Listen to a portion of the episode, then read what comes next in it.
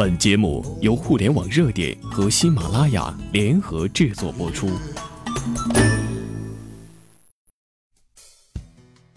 不是因为有钱了才学习，而是因为学习了才有钱。生活的本质不是索取，而是奋斗。经常听到有人问：做什么最赚钱？有的说做房地产，有的说做医药保健品，有的说做服装，又有的说做汽车。那么，到底做什么项目赚钱呢？为了说明这个问题，让我们先来听两个真实的故事。第一个故事，从五百元到五百万的裂变。有一个姓李的小伙子，家在农村，高中毕业后想做点生意。他通过观察了解，认为做豆腐本钱少，市场大，可以做，就借了五百元钱当本钱做了起来。刚开始，他做的豆腐口味、外观都不好。自然卖的也不好，三天只卖了二十多斤，但他没有气馁，善于向同行学习，善于倾听老乡的意见，再加上足斤足两，服务周到，说话和气，没多久，他做的豆腐在附近的十里八乡就小有名气了，一年的时间就赚了两万多元。后来他又增添了设备，扩大了规模，不但做豆腐，还做豆腐皮儿、豆腐干、冻豆腐、熏豆腐等。系列品种多达十几个，附近三四个县的大部分饭店都指明要他的豆腐产品，二十多个集贸市场都有他的豆腐专业摊位。他还将加工豆腐产品剩下的豆腐渣做成饲料出售和养猪，每年仅养猪一项就收入几十万元。现在他成立了豆制品公司并连锁经营，有的连锁店已经开到了别的地市。除此之外，他还成立了豆制品加工机械厂，制造豆腐、豆皮、豆浆等产品的加工机械设备十分畅销。十年过去了，他现在买上了高档住房，有了自己的高档轿车，拥有了五百多万的资产。第二个故事，从一千万到一百元的教训。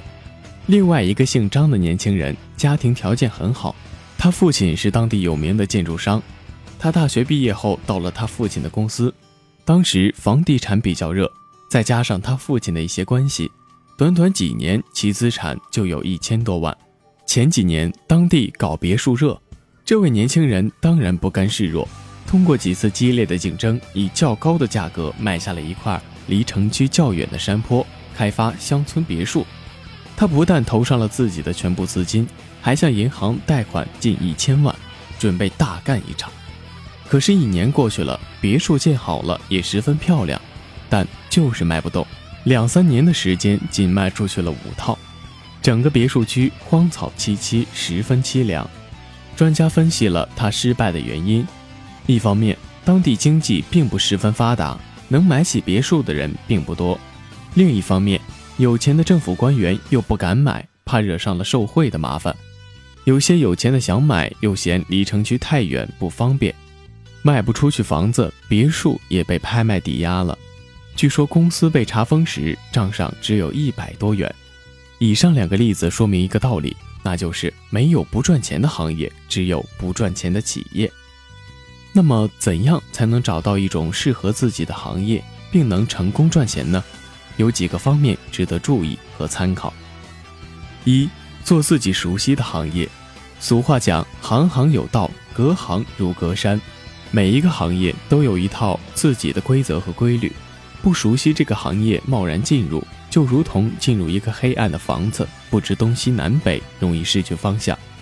如今社会的竞争已经到了相当激烈的程度，业内的行家里手存活尚且不易，何况一个外行的人，什么该做，什么不该做，你不知道，哪里是陷阱，哪里是坦途，你还不知道，你只有处处被动，时时挨打的份儿。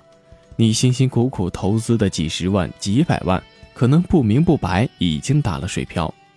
前几年保健品市场热火朝天，天津的一位房地产老板看得眼热，以为保健品是谁做谁赚，早做早赚。他用大量的资金购买专利，建造厂房，购置设备和原料，把很大一部分资金用于广告制作以及广告播放上。对于产品上市策略、渠道建设。终端设计、人员管理、招商政策和技巧等方面的知识可以说一窍不通。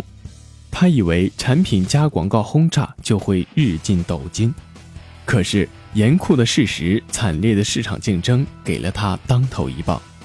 几千万的资金投进去了，广告投放了五个月，可产品却销声匿迹了。二，考量自己的资金状况。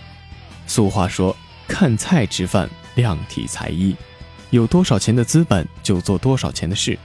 谁不想做几亿、几十亿的项目？谁不想建造中国或世界第一高楼？那样会名利双收。可是我们没有那么大的资本，就只有踏踏实实做我们能做的事情。巨人集团的史玉柱盲目扩张，将用于生产经营的资金建造一个所谓的珠海第一高楼，大量的资金被占用了，造成了资金链的断裂，导致企业的全面崩盘。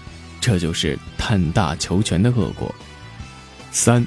整合自己的社会资源，各种社会关系也是一种宝贵的资源，同学关系、师生关系、战友关系、同事关系、老乡关系、亲戚关系等等。